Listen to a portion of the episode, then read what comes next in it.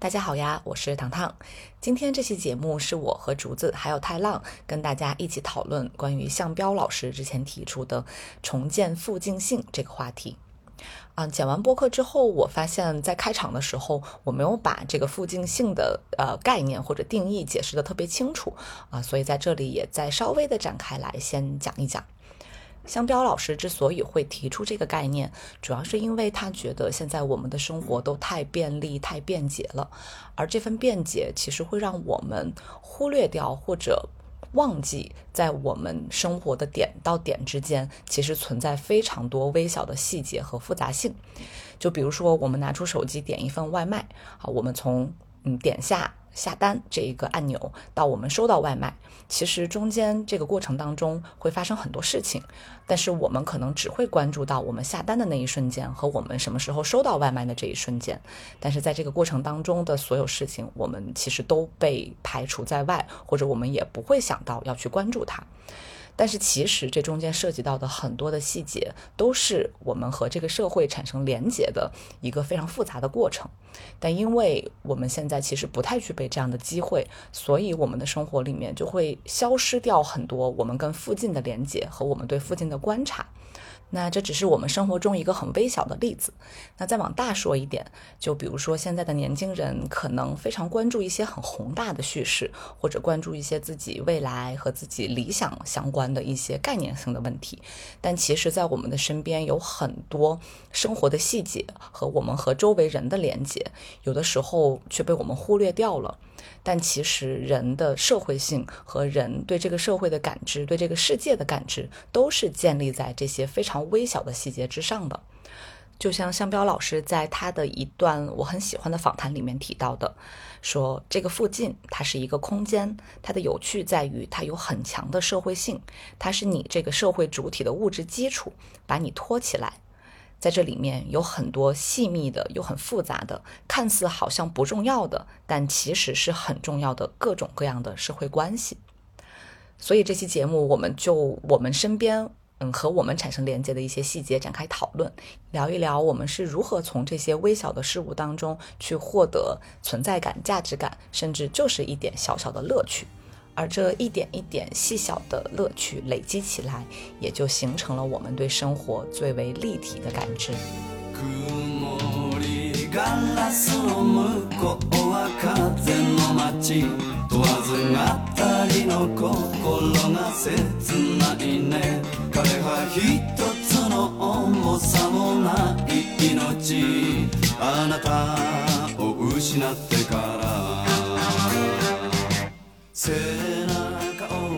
Hello，大家好，欢迎来到浪费时间，我是糖糖。今天是我竹子和太浪和大家一起聊天。Hello，大家好，我是太浪。Hello，大家好，我是竹子。今天这期节目呢，我们想要讨论的一个话题，其实来源于向彪老师非常有名的一个观点，就是他希望去呼吁啊，现在的年轻人或者现在大部分人去关注身边的附近性这个话题。当然，这个附近性这个词提出来，其实它是一个非常空泛的概念，它可能有各种各样的解读。我们就希望把这个附近性理解成为是我们与自己日常生活呃一些具体的事情、具体的人之间。间的深度连接，然后我们用什么样的方法去跟这样的人、这样的事去产生联系，以及我们如何去处理我们在日常生活中遇到的一些很具体的问题，嗯，从这个层面去进行一个小小的讨论吧。好，首先想问问两位朋友，在这样一个大环境里面，因为很多人在自己的生活里、工作里都会有不同程度的这种受挫感或者无力感，觉得自己的生活好像没有抓手，没有一个锚点啊，所以在自己遭遇挫折或者困难的时候，就会觉得非常的空虚，非常的难过。但是其实，在我们的生活里面，除了我们受挫的那一方面之外，其实可能还存在很多很多我们可以跟生活发生联系，给我们带来力量的事情。那从日常生活这个层面上来看的话，在你们各自的生活里面，有没有这种让你们的日常生活呃存在这种所谓的锚点，这种和生活的连接感加深的事情，是你们觉得可以分享一下的呢？在在说到锚点之前，其实就。关于刚刚那个附件性的东西，我突然想到我之前自己遇到的生活上的一个小困难，其实甚至都算不上是一个困难，就是极小的一件很细微的事情，让我对这个附近性开始产生了一些重新思考了一下。就是我不是刚刚换了一个城市生活嘛，这边就属于人生地不熟的，然后搬入了一个新的小区。我最开始有多蠢呢？我连这个小区的垃圾站在哪里都找不着，所以整整前面的那好几天，我不知道垃圾应该扔扔去哪里。其实这个事情按理来说是不可能发生的，对吧？你不知道垃圾扔哪里，可能跟你一起住的室友也好，或者你出于对这个小区这种形式本身的一个熟悉也好，你怎么着都应该有办法，或者你自己主动出去探索一下嘛，对吧？但我竟然选择性的就是就逃避了这个事情，我就把垃圾堆在门口，堆了那么两三天，也没有想过去解决它，但心里面又一直觉得这是一个梗梗在那里，觉得自己好奇怪啊，为什么不去做这个事情呢？而且这个事情很复杂嘛，所以最后终于到有一天我忍不住了，我就去小区里转了一圈，我去找垃圾桶，我可能转了二十分钟吧，没找着。这就是问题的关键。为什么我当时不问人呢？我现在回忆起来，好像这真的是在逃避说和周围的人进行接触，或者我就已经不习惯去做这样的事情了。可能就是你的邻居，甚至你在楼下碰到的一个人，你跟他聊天聊两句，一句话就解决的事情。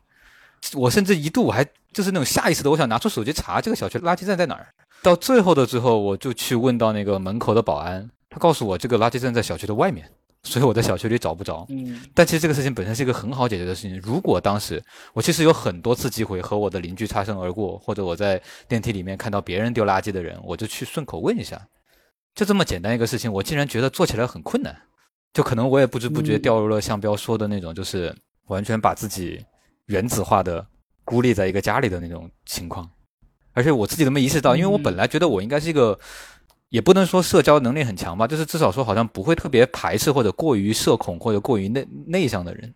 我觉得这个例子非常好，因为你正好又是刚刚到新环境，然后又正是一个急需你去探索新环境的时候。但是，我想问你的就是，你有没有意识到自己那个不愿意开口去跟陌生人去问这么一个简单问题背后的那个原因是什么？是你对这个新环境暂时还没有适应，有一种排斥感，还是你单纯的觉得这个事情很麻烦，或者怎么样？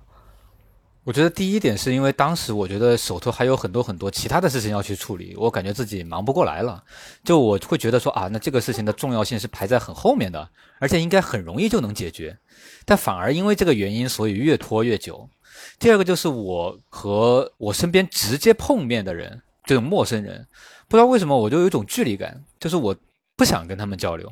不想去尝试融入这个环境，而且当时有种漂浮感。就觉得周围的一切都不是特别真实，所以说我也不想用花很多心力去让自己接入真实的生活里，就我还想飘着去处理一些我自己脑子里面认为更重要的、可能更抽象的一些事情。就你幻想着有一天起来，可能你门口的垃圾就是不知道怎么就消失掉了，可能有人就帮你拿走了。田螺女孩吗？哎，这个也蛮好的。我当时真的幻想过，为什么这个小区不可以有一个那种你知道老式小区会有的那种翻盖式的隐藏门，就相当于是一个滑道，把垃圾扔进去它会自动滑到楼底下那种。同样的事情，你当时刚刚到北京来的时候也发生过吗？刚刚到北京来其实有点不一样，因为我在北京是有熟悉的人的，就是有。同学也好，然后有家人也好，我在北京的融入相对来说要平滑很多。嗯，那后来，因为我记得你刚刚到呃深圳可能两三周的时候，你不是还给我们发过一些你去探索街道，然后看到一些很好吃的餐馆，寻找餐馆的那个过程是发生在这个垃圾桶事件之前还是之后啊？是发生在这个事件的之后了。真的找到垃圾桶的那一瞬间，我突然就觉得我活过来了。我觉得，嗯。我有一个我的每天的一个 routine 了，我知道我要去哪儿干嘛怎么样，这样，这是其实就相当于我和附近建立了第一个连接点，虽然这个连接点是个垃圾站吧。嗯，但是它非常重要啊，因为你每天都在生产垃圾啊。是没错。嗯，哎，这个很有意思，之前主要是没有听你讲过，它还是有一个很神奇的开关。这个开关，比如说对于你来说是在那个垃圾桶，但是对于很多人来说，可能就是散布在。各个隐秘的角落，但是亟待自己去开发的感觉。对，因为因为垃圾这个东西，其实你不扔它之前，其实它在你的家里是没什么感知的，对吧？大家不会刻意的感知到，哎，我们家里还有一袋垃圾。所以这个东西其实恰恰就说明了我我当时的状态，就是对真实生活就是无感的。我所有事情都在想说，我公司的事情要怎么处理，未来工作怎么办，然后我未来个人的一些发展要怎么办，我当下的心情要怎么去应对，就被那些很多更高的概念去困住了。然后生活当中唯一能涉及真实的一个行为，就扔垃圾这个动作，我甚至都刻意的去忽视它。哎，这个很有意思，我非常喜欢这个例子。那竹子呢？你有类似的这种体验吗？你每天的这个日程里面有没有哪些小的事情是你保留下来说，我一定要做这些事情，然后让我感觉我是好像是真实的活着的，或者我是真实的在过每一天的这样一些小的事情有没有？嗯，呃，首先的话，最近。呃，我可以跟大家分享的一个点就是运动，它绝对是你可控，而且你绝对能看到成果的一件事情。你只要每一天走半小时，都会给你不一样的视角吧，或者是一个身体状态。其实我觉得他竹子讲的这一点就很像之前村上的那部小说嘛。当我们跑步的时候，我们谈什么嘛？因为跑步相当于其实就是他日常生活的一个支柱。他跑步，他就可以摆脱掉很多他平时。那些工作产生的那些东西，他可以就很自然的、很切身的去感知他周围的环境，并且随着多巴胺分泌，他就会有一种比较愉悦的身心，他可以去思考一些。日常工作之外，或者那些烦恼的事情之外的事情，所以他就越跑越长，越跑越长，最后变成一个长跑运动员。我我觉得跑步或者散步这件事情有一个很妙的点，就是当你静下来去做这件事情的时候，其实你在观察这个世界的时候，一切都是以你自己为出发点去观察的。就你看到的所有的东西，他们虽然是客观存在的，但是因为你看到了他们，所以他们可能对你来说又发挥了特别的作用。如果是别人来看这一切，可能就是另外一个视角。但是因为是你在看，所以它是完全来自于你自己的个人经验。我觉得这一点可能是给人的那个感觉是非常独特的。而且你的身体在动的时候，你的其他感官会更加的放大。就比如说像今天中午我吃完午饭，然后就去散步。我在散步的时候就看到了一个奶奶牵着她的孙子在那儿走路，然后远远的我就看到他的那个孙子是眉头紧皱。然后我当时在想，这小孩肯定累的不行，然后我就蹲下去，我说：“你是不是很累啊？”他奶奶就说：“他刚刚学会走路，还不会说话呢。”然后他就望着我笑。然后后来我又听他奶奶说话，然后我跟我的同事就说了一句：“他说，哎呀，你是不是那个广东人啊？因为他奶奶一说话就有一个广东味。”他说：“是的，我们来玩儿。”就是在那一瞬间。你就已经有那种画面了，就说，哦，你今天在成都明媚的一天遇到了一个从广东过来玩，带着一个刚刚一岁的小朋友在这儿学走路的一家人。你一旦多想一层，你就会觉得你跟这个世界的连接感是不一样的。嗯，因为你又在你的生活里面发现了一个你可以去展开来解读的小故事。对，然后我同事当时说他为什么你当时想要去搭讪啊？然后我就说，因为我看到那小孩眉头紧皱，我觉得他还挺累的，我就想要去问问他是不是走学走路很辛苦。没想到他还不会说话，嗯，还挺可爱的。因为你这个其实反而有点像，就是香标提到的那个附近性里面，就是跟自己身边那些可能跟你擦肩而过没有关系的人，呃，你如果不问这一句话，你们就错过就错过了。但是你去问了他这一句，你对他的认知和对你今天的这个生活的感受，就又多了一层内容。嗯，是的，你至少有分享的东西了。比如说，如果我没有遇到他们，我今天晚上也说不出来这番话。有的时候就是这种很细微的情节或者一些小故事，其实你在当下去体验的时候，它可以让你。从比如说你工作里面一些很头疼的事情里面，或者一些一直困扰你的事情里面，就是短暂的抽离出来，你发现，哎，此时此刻我正在经历什么？就这部分东西，其实对我们来说依然是非常重要的。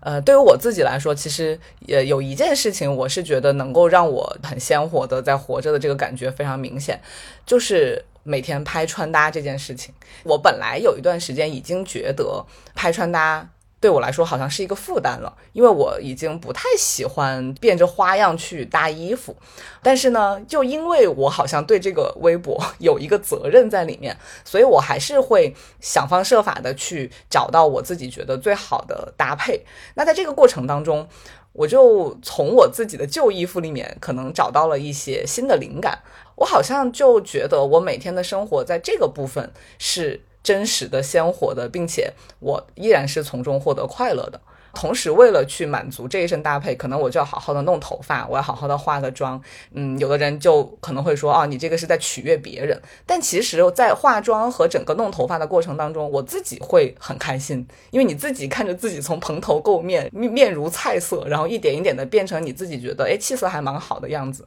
我觉得这件事情虽然看上去是有点麻烦或者很花时间的，但是每次我打扮的好好的出门的这件事情，对我来说其实是非常非常重的。哪怕我今天不拍穿搭，或者我不见任何人，我今天就是自己出去走一走的情况下，我好像有的时候也会去做这件事情，就让我自己出门的时候好像背也能挺得更直一点，然后精神状态更好一点。我觉得这件事情对我的生活经验的积累和生活日常的感知是非常有好处的。嗯，而且这样子会让你的生活变得更高效。嗯人哈，你一直在那种重复。的动作里面的时候，你会感觉到疲惫。比如说，你如果是每一天，尤其是冬天的时候，每一天都穿同一件衣服，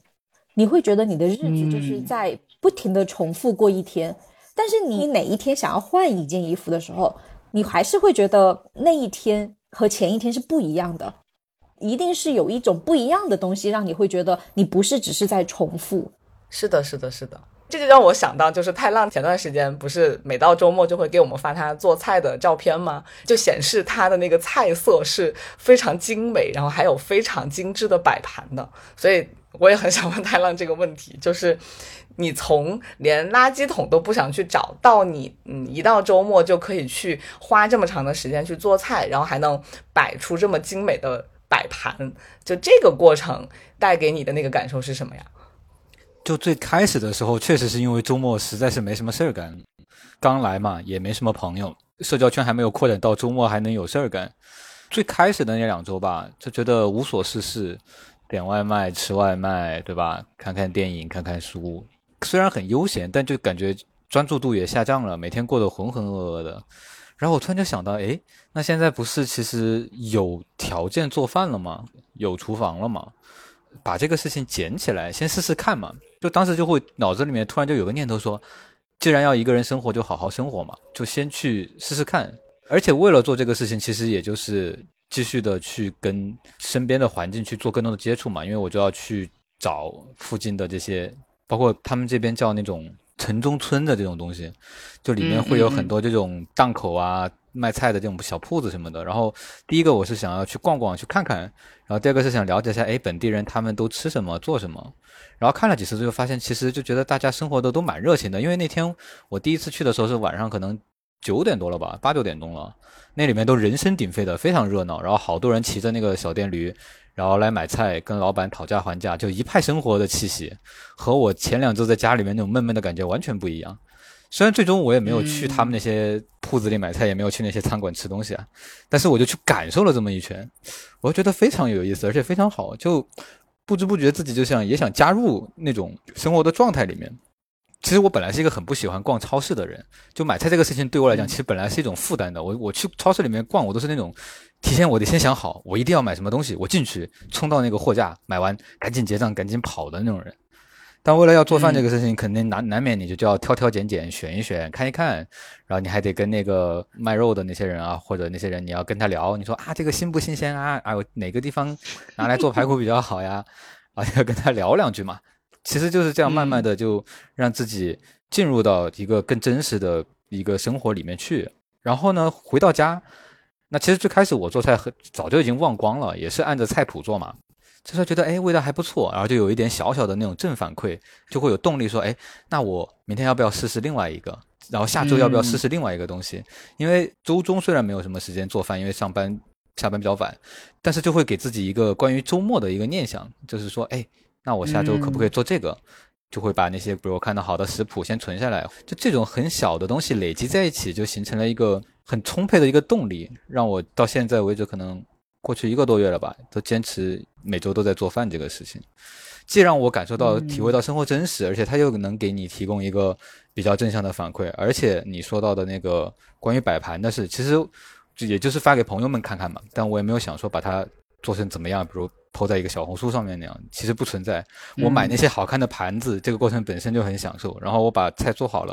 然后把它摆在那儿，我自己看着也很享受。就整个从买菜做饭到最后吃，这整个过程我都觉得是一个很愉悦的过程，觉得很开心。嗯，明白。因为如果说是我们平时像点外卖这件事情的话，其实你做的无非也就是在手机上下单，然后呢，你收到打开盒子吃。但是其实从你下单到打开盒子吃中间发生了很多事情。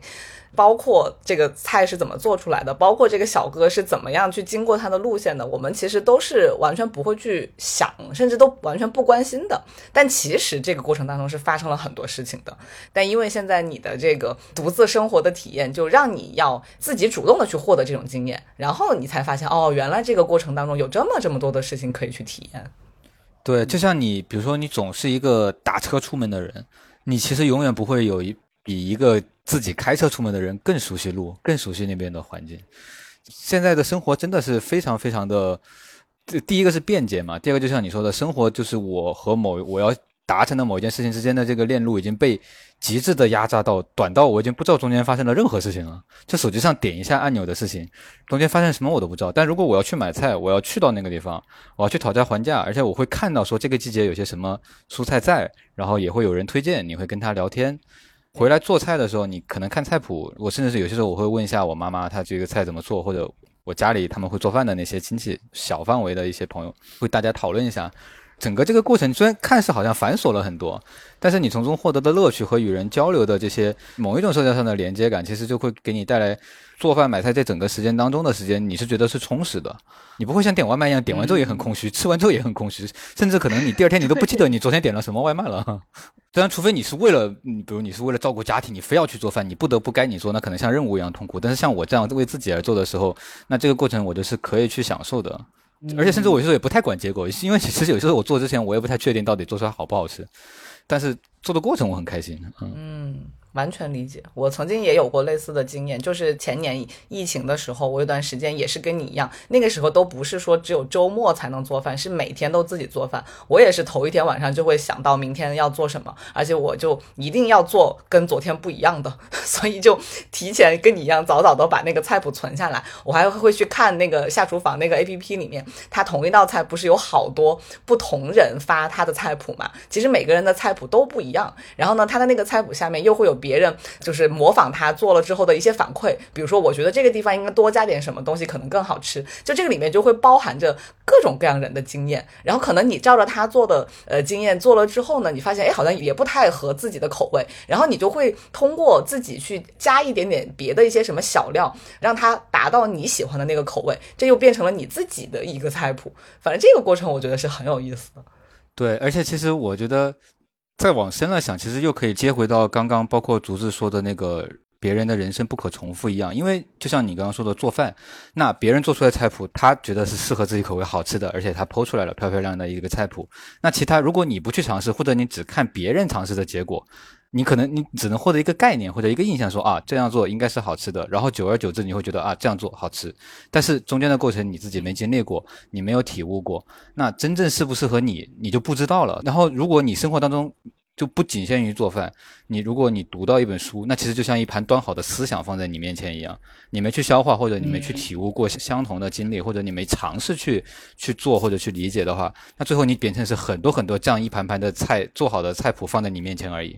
真的到你自己再去做菜的时候，可能你一个都做不出来。嗯。对对对，而且也只有在你动手做了之后，你才知道要去修正哪个部分。如果你永远都是在看，就像很多人说的什么“我眼睛会了，但是我的手不会”，或者我对我根本就没有真的获得这项技能，那你永远获得的都是一些概念性的东西。包括你刚刚提到，就是说有的人看书，那每个人看同一本书，可能得到的那个感悟都是不一样的。包括我昨天还刷到一个人说他在看悉达多那本书，当然我还没有看那本书啊，但是我听到很多人说非常好。我还没有看。但有一个人就抛出来说，呃，我觉得他说话好绕啊，就是我完全不知道他为什么要这么说话。然后下面就有一些很善良或者很温柔的人就说，呃，可能你现在的生活还没有到你能够从中获得体悟的时候。就是他说你跟书之间也是有缘分的，当你生活正在经历某一个困难，你突然跟他的缘分就是达成了之后，你看他，你才会收获到我们收获到的那个东西。哎，我觉得这个解读也还蛮好的。嗯，哎，我是不是送了竹子一本黑塞的小说呀？你送我的是那个《Normal People》的作者写的小说哦，那不是黑塞那本《克林索尔最后的夏天》，那本书是他写在悉达多之前的。就是你看，我到现在我都没看悉达多，《荒原狼》我也没看，因为我就是想要从他更早的书，他的思想历程这样一步步看过来。就是说到给别人建议，我突然发现了一个相同的理论用在选择理发师这边。我最近能够分辨一些好的理发师和一些没有那么专业的理发师了。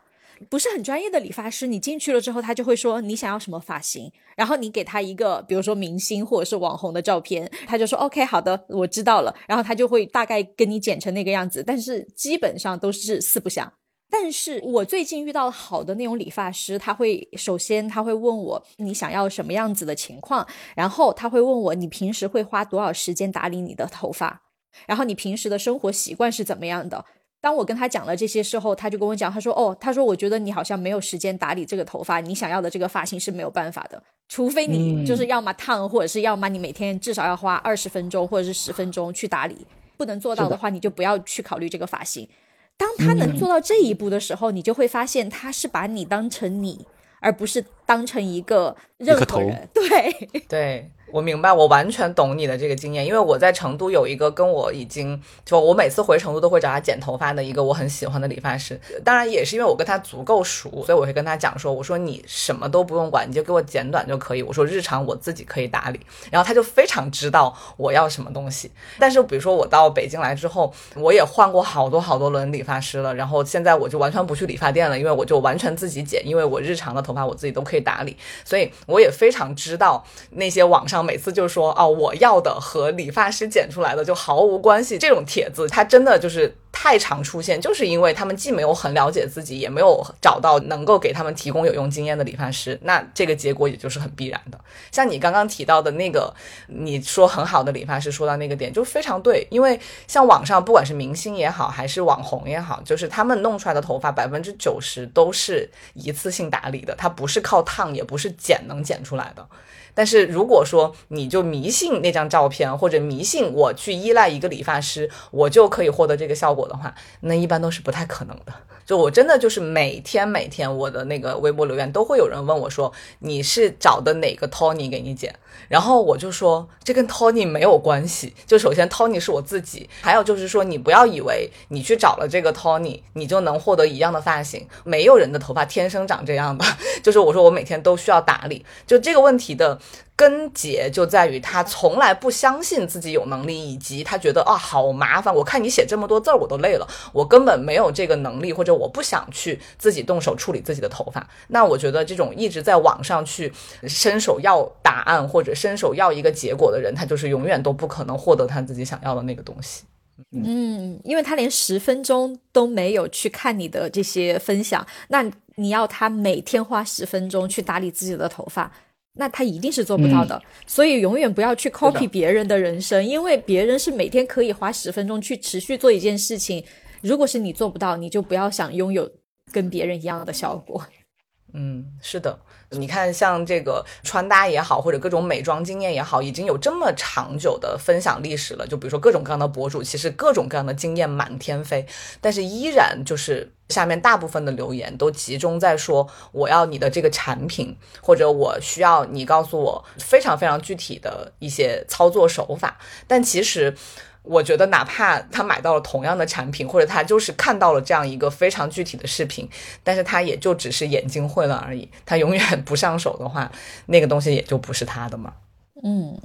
那刚刚我们讲到的，其实都是一些比较日常层面、一些生活层面的跟生活的连接感。那我其实刚刚还想提到的一个，就是在我的生活里面，让我觉得很有锚点的这个存在，或者是呃有一些让我。觉得是实实在在活着的一些比较深层次的跟人的打交道的体验，其实有一个很重要的方面，就是日常跟你们的对话。因为我就发现，除了工作和一些你处理一些事务性的生活之外，其实跟人打交道、跟人去真实的对话这件事情，会让我产生很大的满足感或者很深的。活着的感觉，因为比如说我遇到一个问题，或者你们遇到问题，我们在群里面去交流，包括我为什么一直要跟你们录这个播客的原因，其实也是这个，就我很希望就一个问题听听你们的看法，就我不是寻求你们的建议，但是我很想知道你们对他的看法是什么，然后我才不会被闭塞在我自己的呃小小的世界里面。我刚才哼唧唧也是因为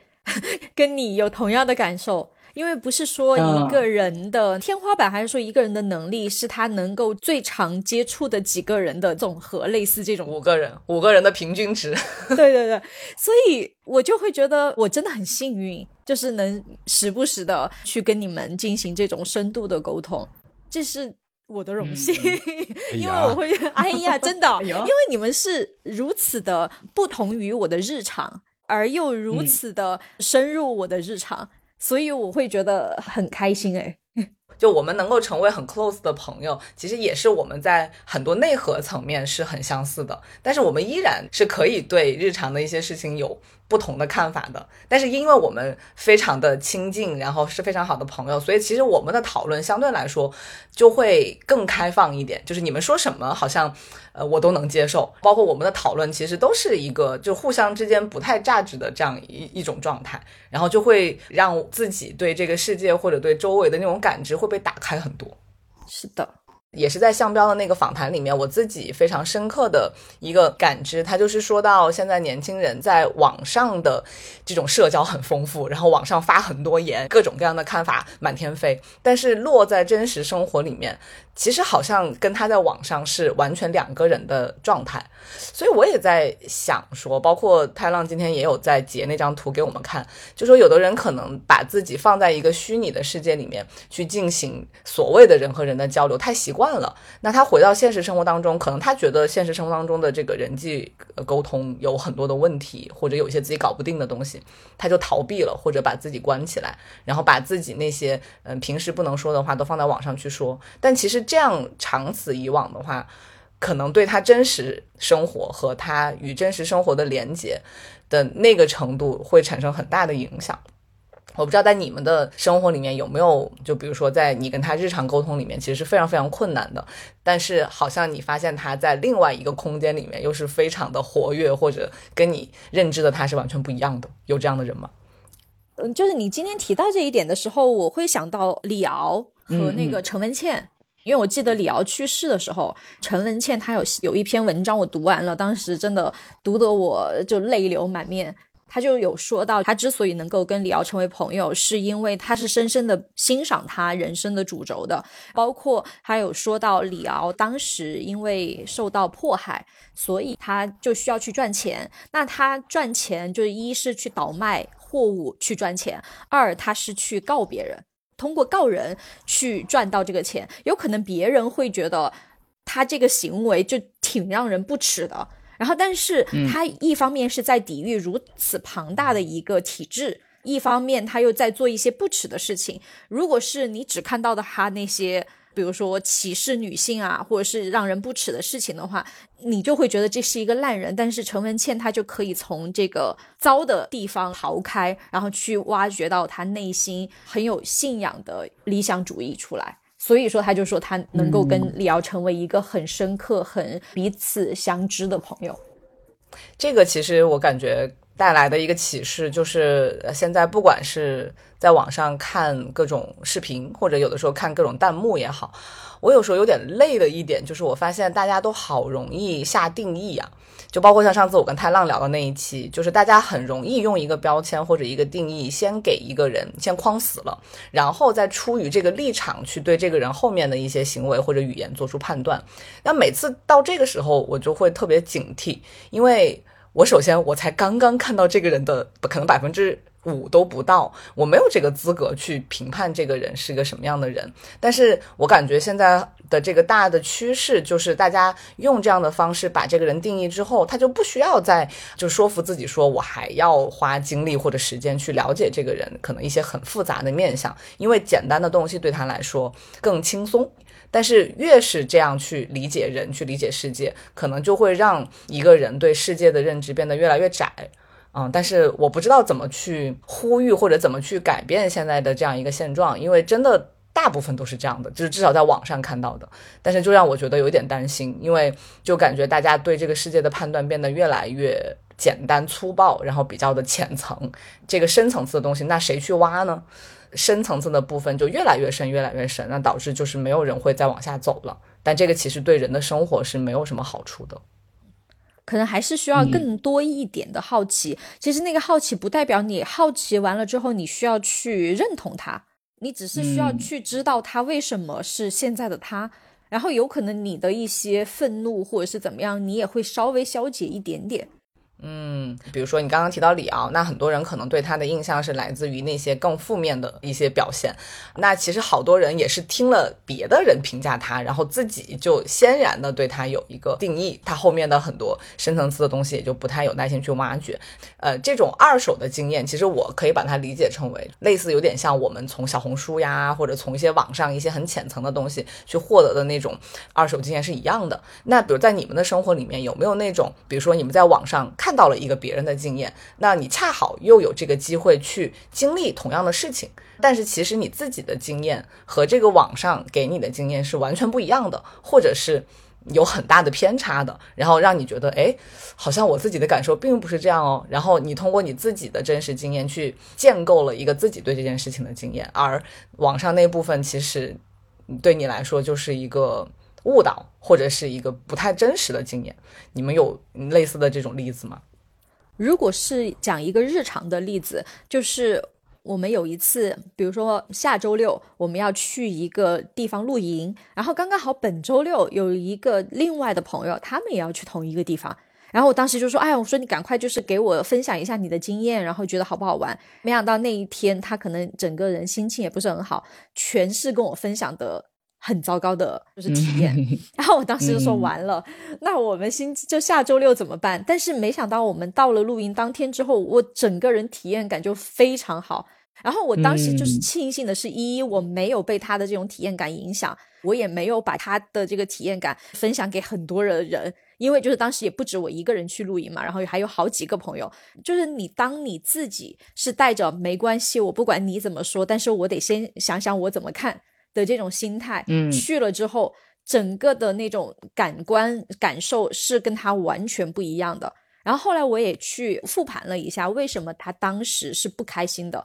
因为一他当时去的那一天非常的热，二他还是在生理期，三他是去跟一群他并没有那么熟悉的人去进行团建，所以整个感官，然后就让他觉得不知道自己为什么要去到那边。而我的话是跟一群自己熟悉的人，我那天也很轻松，然后没有任何的糟糕的事情发生在我们身上，所以说我就觉得体验感就不一样。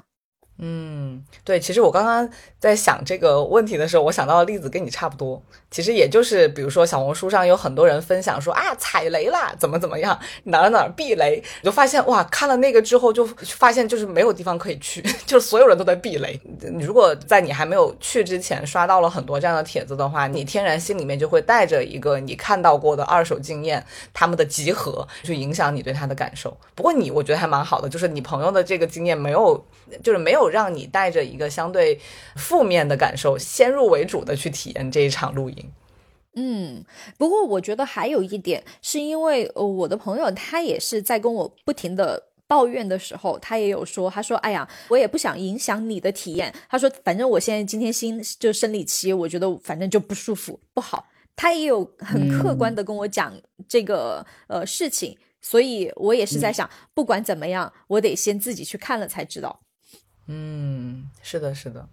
太浪呢？你有这样的经验吗？我我觉得可能是我的一个优点吧。我一般不会预设立场去想这些东西，就别人的这些观点或者什么不太影响到我。比如我要去旅游的话，我只会查说具体的攻略，就怎么走啊，或者这种比较实物性。每个人到达一个目的地，包括这个过程当中，他所能看到、所能专注到的东西是不同的。就是我自信我能找到我觉得有意思的地方，所以我就不太看他们的感受。这个东西还不单是旅游吧，就像我看书、看电影也也好，我知道很多人看电影之前会喜欢去看看评分、看看评论，然后才开始看电影。我对这件事情是非常非常不理解的。我看任何东西之前，我是绝对不会去看别人的感受或者评价的。我不会让那些东西来来作为一个引导或者一个指引，说我该不该看这个，该不该干这件事情。我我不会去做这种东西。所以你非常非常看重一手经验。对，嗯。那你的这个习惯是天生的，还是说你自己培训出来的呢？一一方面肯定是天生的嘛，就从小的话就是，比如别人说什么东西不好，不要碰。我可能有一点点叛逆心理，说我就非要去试试，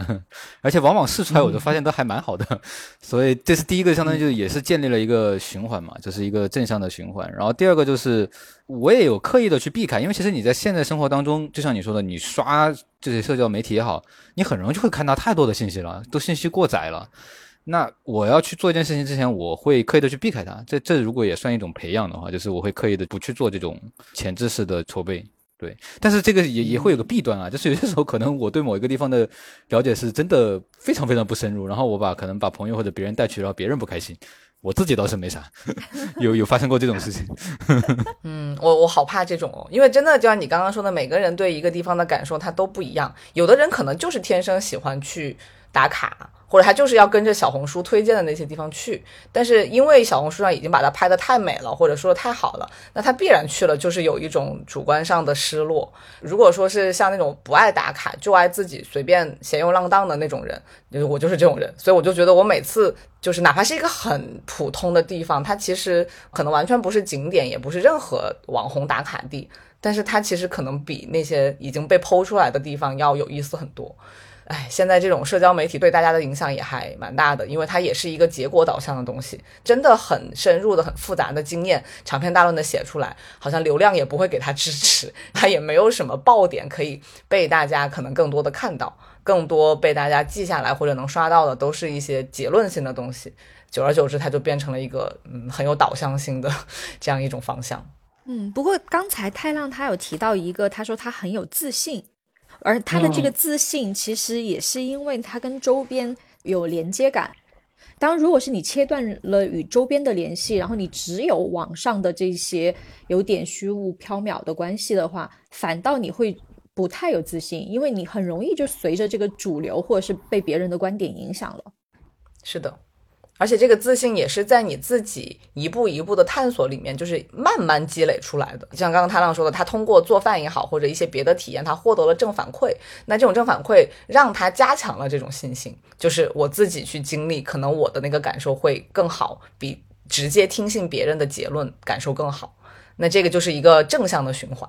我有一个例子，就是我在暑假带学生去英国的时候，有一个小女孩，她当时呃，应该就是刚刚大一暑假，所以年龄还比较小。然后当时我们有一个周末自由活动嘛，其实我自己是非常非常喜欢一个人去探索一个城市的，所以我其实做好的准备就是我就一个人去了。好，然后一个小女孩，她其实一直都没有跟我有很深的联系，但是在自由活动的前一天，她就来找我，她就说，嗯，我第一次出国就很怕，所以我能不能跟你一起走？所以其实当时呢，如果我不是一个 所谓的带队老师，我可能就会不太愿意。但是呢，作为一个所谓老师的责任感嘛，我说行，那你就跟着我走。结果那天就很出乎意料的，就是首先这个女孩本来是嗯日常是个很内向的小姑娘，但是跟我两个人单独在一起的时候，我发现她其实还蛮健谈的。所以我就通过她，首先了解了一些她这个年龄的小朋友在想些什么。好，然后我们俩在一起去开辟一个新的地方。去获得一些只属于我们的经验，这个过程当中，我整个体验是非常好的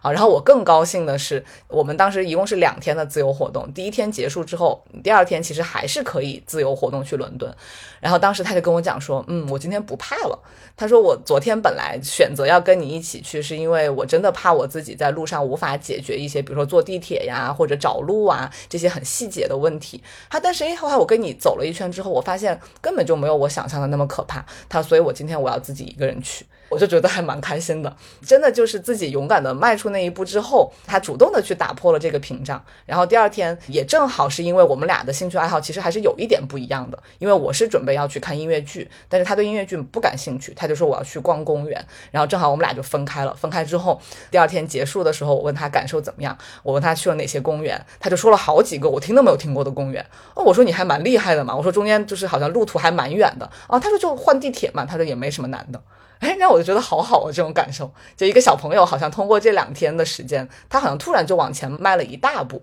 完全没有他刚刚来的时候的那种胆怯了。而且我刚才通过你的描述，然后我就会觉得这种分享感反倒会给你带来一些真实，因为我有些时候会在想哈，我会不会某一天我的所有的行程都是我做梦梦到的，而不是真实发生的。但是如果有有一个人跟我分享的时候，我至少知道这件事情它有可能发生过，当然有可能是我们两个都在梦境里面哈，但是还是会很不一样哎。是的，是的，是的，就很对，因为我没有想到这个小姑娘她本来非常非常内向，然后她还愿意跟我去讲她怎么样去消除恐惧，然后怎么样自己再去探索，我就有一种在陪着她冒险的感觉，然后同时就好像在这一路当中，我们就成为了一个短暂的同伴吧。虽然这个回来之后也没有再更多的联系，但是那天就很巧，就我回到学校之后，有一天在我的那个办公室楼下，我就看见一个小姑娘欢呼雀跃的朝我跑过来。我才发现就是她，就她是一个真的是一个非常非常内向的女孩，但是她看见我就那个开心，还蛮欣慰的。我就觉得，哎，一方面是我自己也主动敞开了去接受一个相对来说是一个陌生人进入到我的旅程当中，然后我们俩共度了一一段旅程之后，他也打开了，我也打开了，就这个感觉，我觉得非常非常好。对我还有一个小的跟这个可能相对来说偏反面的一个例子，也就是呃当时的那两天自由活动，第一天结束的时候，嗯，其实我们当时说好是要呃让大家都自己坐公共交通工具回到学校，呃，因为那个学校离伦敦还有蛮远的距离，所以是需要坐大巴，然后大巴下来之后还要打车，怎么怎么样，反正他是需要你自己去想办法的。好，然后其实我们是刻意这么设置的，因为我们就觉得你既然都去到国外了，那你要体验一下当地的公共交通，并且也体验。一下你自己独立的去处理一些问题的这样一个过程，结果到了当天晚上，其实我自己是已经买好了大巴票，然后我是已经设定好了我的路程。结果我在上大巴之前，就有同学 就来找我，就是微信上面找我，就问我怎么坐车回去。我说，哎，现在已经到了马上就要回学校的时候，你们到了这个时候才问我，那你们是完全没有做功课了。好，然后呢，我就告诉了他们怎么坐车，怎么回学校之后。然后他们就没有回我了，我也没管，因为我觉得他们几个人在一起应该也没问题。但是我回到学校之后，我问他们，我才发现他们是几个人一起打了个车回来，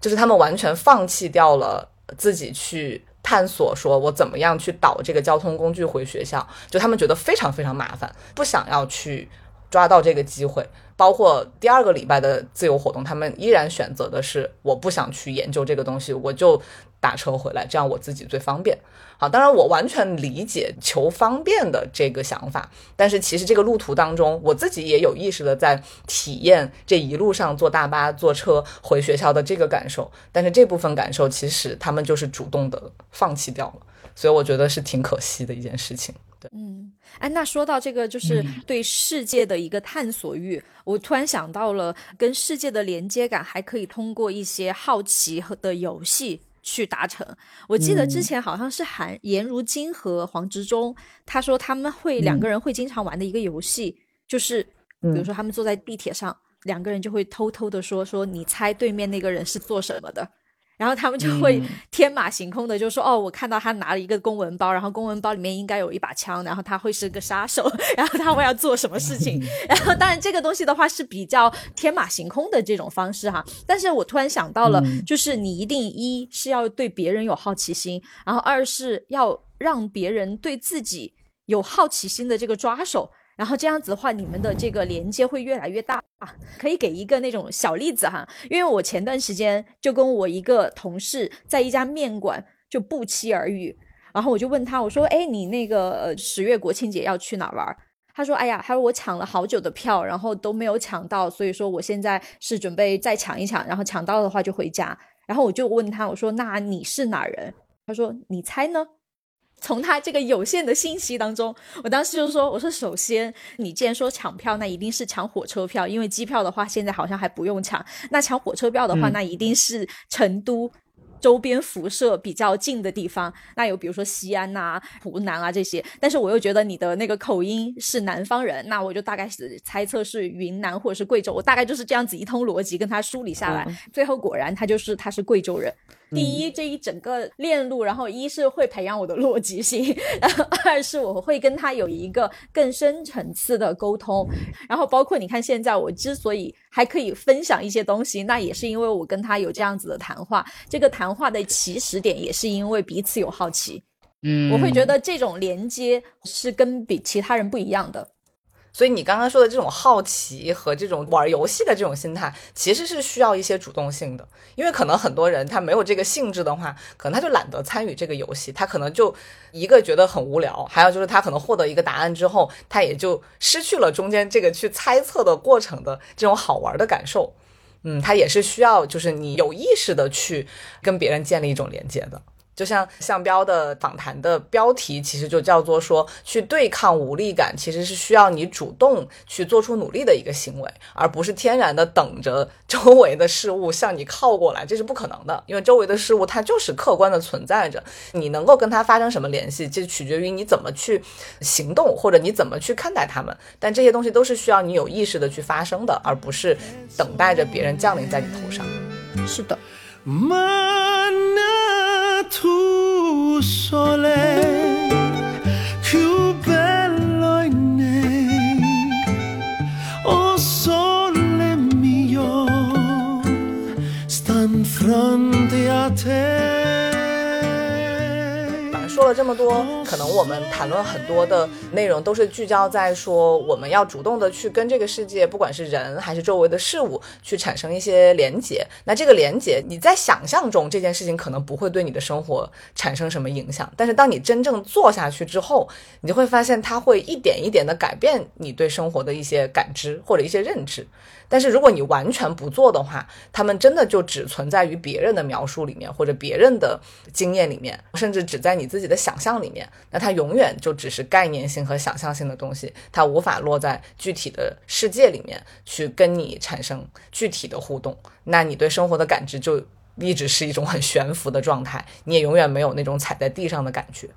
我在这个访谈里面有一段话，我觉得非常的喜欢，所以我专门把它摘抄了下来。我们刚刚开头其实讲到的，就是在现在这样一个社会里面，很多人都有一种无力感。在这个无力感产生的时候，我们回到自己的生活里面，觉得很空虚或者没有抓手，就是因为我们跟生活里面的这种实在的连接比较少嘛。所以他当时有在他的访谈里面提到说，啊，今天的无力感是不是跟昨天的亢奋是一体两面的东西？如果社会给了我们一个正向的反馈，我们就亢奋，觉得一切都是在向上的，觉得批判都是多余的。那么社会一旦给你的反馈是负面的，你一下子就会觉得是无能为力的，觉得勇敢都是矫情的。他这就是没有看到社会和个人是处在非常复杂的互动过程中，把生命过程想象成了实验室里的老鼠和电机之间的那种反馈关系。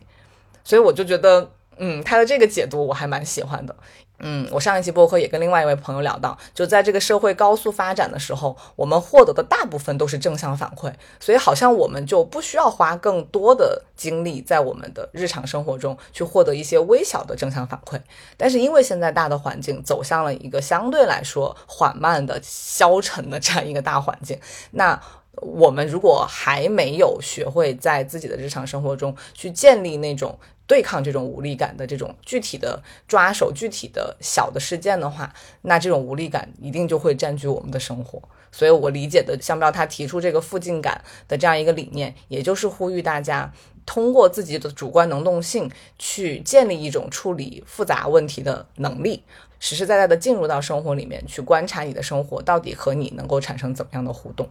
所以我非常喜欢他的这一段论述。嗯，然后你刚才说到这篇文章对你最重要的感触是这个，而我得到的是其中还有另外一部分，就是说我们要看的是那种让你不愉悦，但是还是能让你幸福的东西。然后他就举出了嗯鲁迅的例子。鲁迅，对我也对对对这个。对，是的，因为他最后的就是说法就是说，呃，鲁迅的作品是把你调动起来，让你去思考，去睁大眼睛看矛盾，让你变成一个思考的主体。它刺激嗯你，不让你安心。虽然你还是不能控制世界，但是你至少感到我作为一个主体在世界上存在了。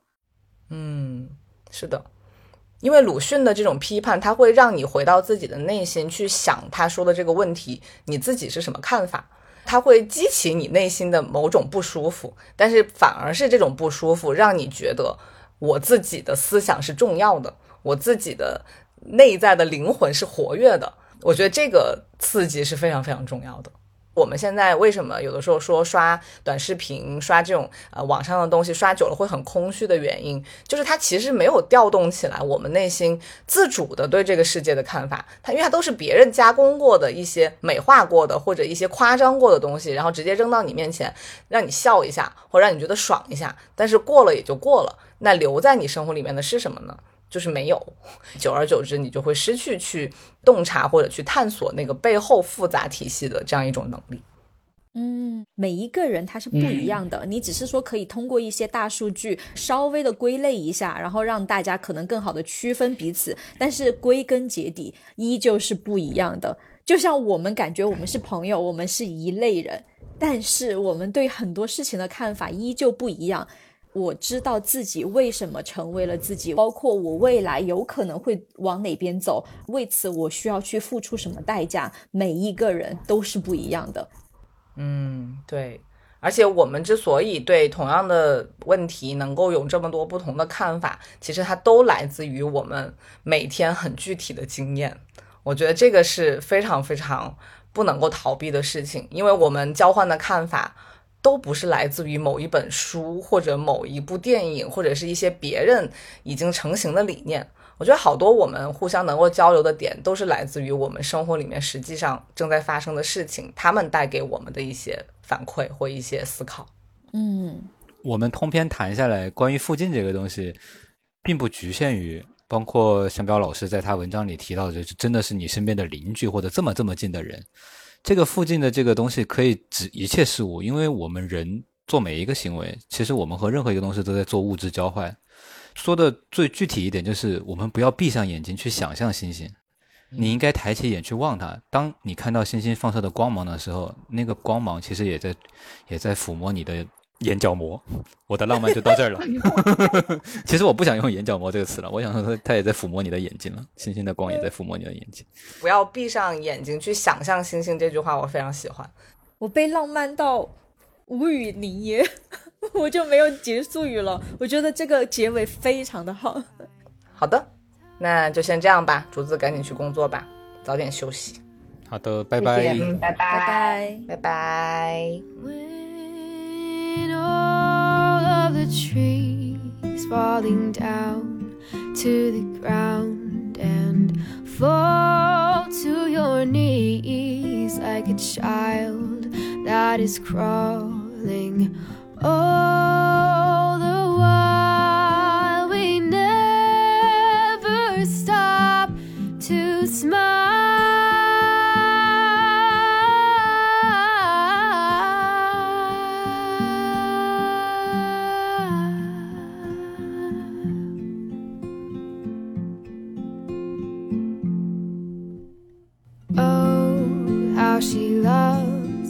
how the spring comes to